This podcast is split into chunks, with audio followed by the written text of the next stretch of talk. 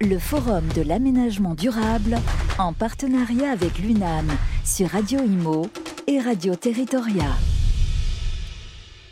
Et oui, la seconde après-midi euh, du Forum de l'aménagement durable en partenariat avec euh, l'UNAM se termine petit à petit. En tout cas, on est toujours en direct sur Radio Imo et sur Radio Territoria pour vous faire vivre cet événement. Et là, nous parlons quartier à énergie positive. L'aménageur est-il l'énergéticien de demain Euh, Une question euh, à laquelle nous allons répondre avec Romain Drouard. Bonjour. Bonjour. Chef de projet euh, développement de réseaux de chaleur et de froid chez Dalkia. Tout à fait. Alors pouvez-vous nous, nous- nous expliquer, déjà nous, nous présenter en fait ce que vous faites Oui. Qu'est-ce qu'un réseau de chaleur et de froid et, et nous parler aussi un petit peu de Dalkia? Ok. Eh ben, merci à tous. C'est toujours un plaisir de venir euh, partager nos métiers euh, techniques, hein, parce que voilà, chez Dalkia, donc on est une entreprise de services énergétiques euh, depuis plus de 80 ans. Donc évidemment, tous les tous les sujets de sobriété, d'ambition bas carbone, c'est des sujets qu'on porte au quotidien et depuis des années. Alors moi, en ce qui me concerne, donc je, je m'occupe du développement des réseaux de chaleur et de froid en France. Donc concrètement, un réseau de chaleur, hein, c'est une unité de production euh, qui, qui, qui, qui- qui- qui utilise des énergies renouvelables et de récupération. Donc, euh, pour vous donner quelques exemples, ça peut être euh, la géothermie. Je crois que, je crois que vous avez eu un passage aujourd'hui de, de la FPG, donc la géothermie de surface, la géothermie profonde. Tout à l'heure, on verra dans l'exemple la thalassothermie, le solaire thermique. Enfin voilà, tout un panel d'énergie renouvelable qu'on met au profit de la chaleur bas carbone et qu'ensuite on vient euh, distribuer dans les villes afin de, ben voilà, de construire ces quartiers à énergie positive. Parce qu'un quartier à énergie positive, c'est avant tout hein, la conception d'un d'un bâtiment à énergie positive qui utilise lui-même des, des- des solutions techniques euh, qui, qui permettent de distribuer cette énergie. Et alors justement, comment euh, vous développez en fait ces réseaux? Alors, évidemment, les, les- les aménageurs sont des relais euh, très importants dans, dans, dans, dans ce développement de, de réseaux de chaleur. Et, je voulais, pour être très concret, hein, euh, prendre un exemple, un exemple quand même assez, assez important, euh, qui est, qui est l'EPA Euromed, donc qui a déjà quelques, quelques années, hein, ça fait une dizaine d'années qu'on parle de, de l'EPA Euromed, euh, 480 hectares en plein dans le cœur de Marseille, où euh, bah voilà, il y a des ambitions très importantes sur la construction de bureaux. On parle de 1 million de mètres carrés de bureaux qui sont déjà quasiment euh, réalisés à 100%, plus de 28 000, euh, créations de lo- euh, 28 000 logements et plus de 15 000 euh, créations de logements neufs. Donc là, il y a vraiment, on sent bien un, enjeu pour la métropole, pour le PA, donc opérateur, d'a- d'aller créer ces quartiers bas carbone. Donc, euh, cet EPA, donc, euh, il a racheté des terrains, qui ensuite les a revendus euh, à des bailleurs, à des, à des promoteurs immobiliers, et il a associé également un cahier des charges.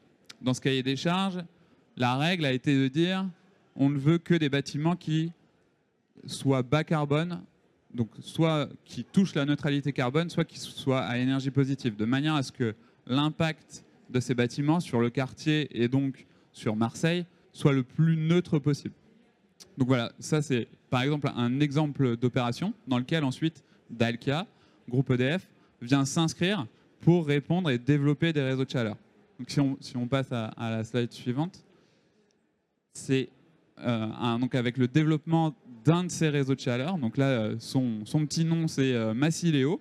Massileo, euh, et son objectif, c'est de raccorder plus de 500 000 m2 de, de bâtiments, des bureaux. Est-ce qu'il y a une limite ça justement de, de raccordement? euh, c'est vrai qu'à la conception, on, on- on fixe, on se dit que bon voilà, euh, le quartier, euh, enfin Euromed, ça représente euh, un million de mètres carrés de bureaux. Tout à l'heure, je disais bon bah, on n'a pas l'ambition de couvrir tous tous ces mètres carrés.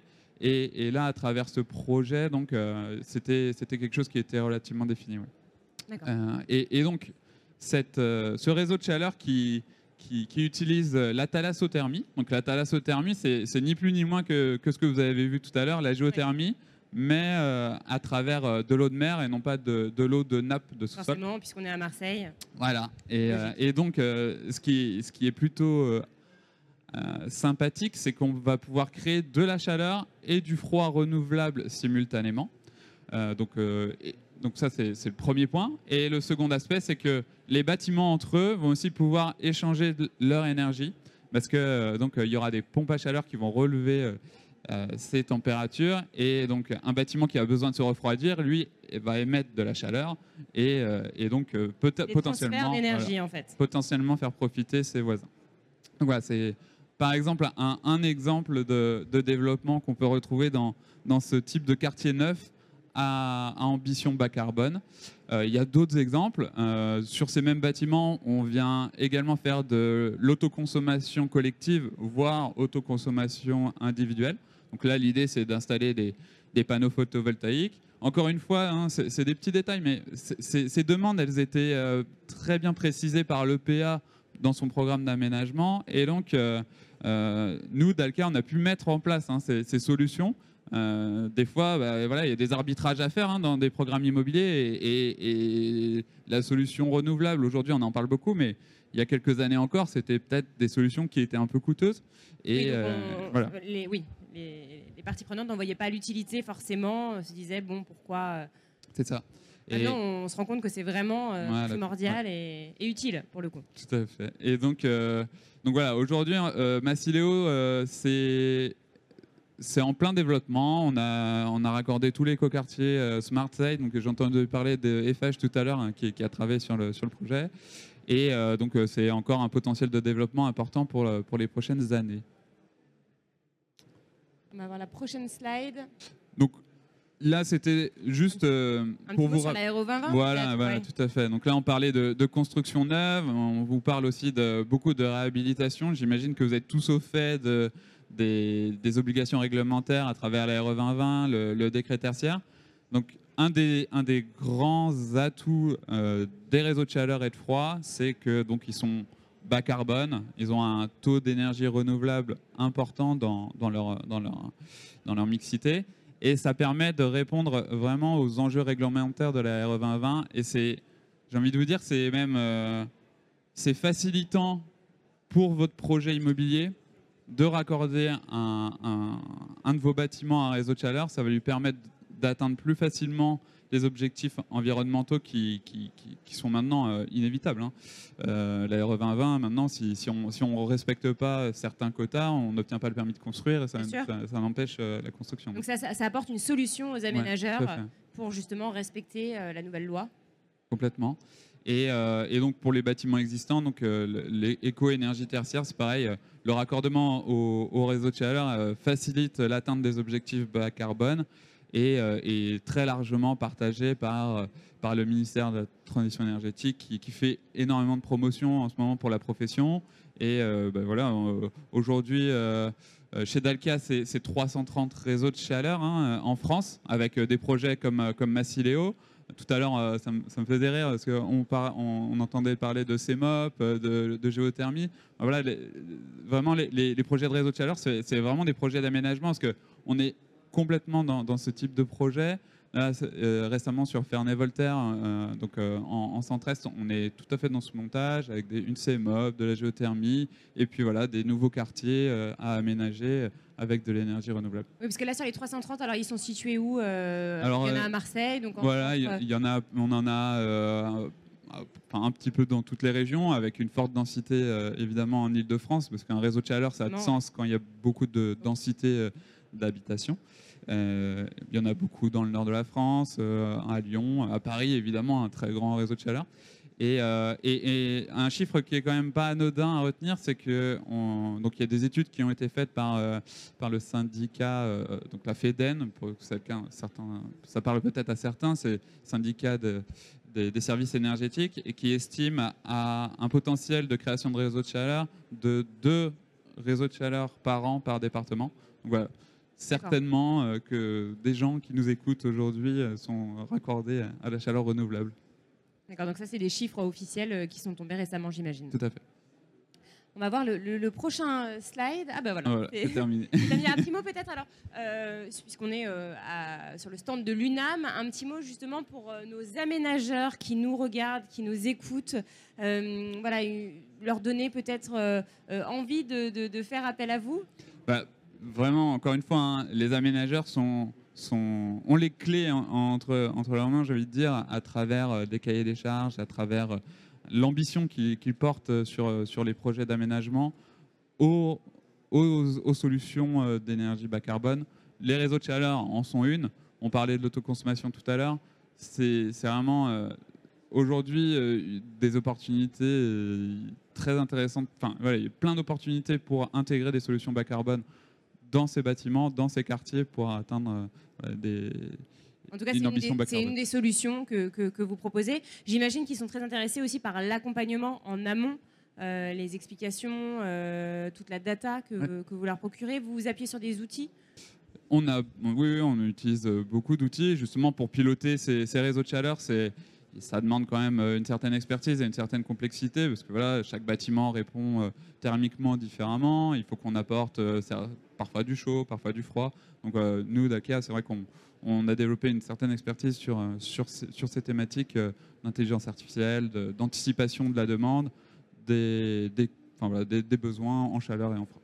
Et il faut combien de temps pour mettre en place un, un réseau de, de chaleur? Alors, de la on parle d'une conception qui peut durer euh, entre 6 et 8 mois euh, en fonction du type de procédure. euh. Globalement, il faut compter euh, deux ans entre le, moment où on commence à étudier un réseau de chaleur et on commence à livrer euh, les, pr- les premières euh, calories euh, euh, dans les bâtiments. Alors vous qui vous occupez du développement hein, de ces réseaux euh, chez Dalca, qu'est-ce que vous constatez euh, euh, bah, depuis la, la crise énergétique Est-ce qu'il y a un regain d'intérêt Vous le disiez tout à l'heure, hein, notamment sur les, photos, les, les panneaux photovoltaïques. Est-ce que là c'est la même chose pour les réseaux Ah, complètement, de chaleur? complètement. Et comment vous ressentez justement le, les- le- le- la po- le positionnement des aménageurs? Bah, alors, c'est vrai que les, les réseaux de chaleur, on en entend parler souvent en temps de crise, parce que c'est un outil qui est assez résilient pour, euh, pour les usagers, euh, dans le sens où on, apporte une solution de chaleur ou de froid qui a un prix relativement constant du fait de- du fait d'utiliser une mixité énergétique locale. Voilà, quand, quand on utilise euh, du bois qui est sourcé à environ 100 km autour de, autour de- du, lieu de consommation ou qu'on va directement consommer euh, l'énergie qui est donc euh, dans la mer ou, ou sous nos pieds, on, est moins, euh, on est moins soumis à la volatilité des prix du gaz comme on peut le connaître en ce moment. Et, et donc ça permet justement d'avoir cette stabilité des prix. Et donc c'est pour ça qu'on parle souvent des réseaux de chaleur en temps de crise. Et, en ce moment, on connaît vraiment un regain euh, d'intérêt et, euh, et donc beaucoup, beaucoup, beaucoup de projets qui, sortent. Donc euh, je rappelle ce chiffre de deux réseaux de chaleur par an par département. Et, donc les, aménageurs sont évidemment, je pense, également très sollicités sur, ces projets de, de voirie, d'intégration de réseaux. Est-ce qu'il y a des inconvénients que les ave- l'aménageur doivent avoir en tête? Alors, je pense que les inconvénients, c'est surtout euh, l'anticipation. C'est euh, bien, bien, avoir, euh, bien identifié euh, voilà, les, les- les typologies de consommation, euh, par où il faut faire passer euh, la voirie. Mais au final, c'est des choses qui, qui sont quand même relativement habituelles dans, Ça, dans, vous les dans accompagnez, j'imagine. euh. Tout à fait, ouais. Est-ce qu'il y a d'autres inconvénients ou, ou c'était le seul Non, il n'y a pas d'accord. Il n'y a que des, que des avantages. que des avantages. Bon, alors, les, les Et- aménageurs qui. Et donc, si, donc pour, pour tout aménageur ou, ou personne intéressée par le développement d'un réseau de chaleur sur un quartier, sur une ville, sur un territoire, euh, donc euh, on, a, rédigé un livre blanc qui justement revient un petit peu plus en détail sur, euh, sur les étapes de création d'un réseau de chaleur. Évidemment, il y a cette proximité à avoir avec les collectivités territoriales qui sont quand même souvent leur outil, leur vecteur de transition énergétique, parce que très implanté dans, dans le territoire de la collectivité. Et alors, où, euh, les aménageurs donc, peuvent vous retrouver sur le site d'Alca? Site d'Alca, euh, dalca.fr, vous pouvez retrouver donc, le, livre blanc Décarboner les territoires avec les réseaux de chaleur et de froid. Que je vais montrer à la caméra. Voilà. Eh bien, merci. Euh, infiniment, en tout cas, Romain euh, Drouard, pour nous avoir présenté ces réseaux de, de, chaleur et de froid qui, qui voilà, sont de plus en plus demandés par, par nos aménageurs. Merci beaucoup. Avec plaisir. Bonne journée le Forum de l'aménagement durable en partenariat avec l'UNAM sur Radio Imo et Radio Territoria.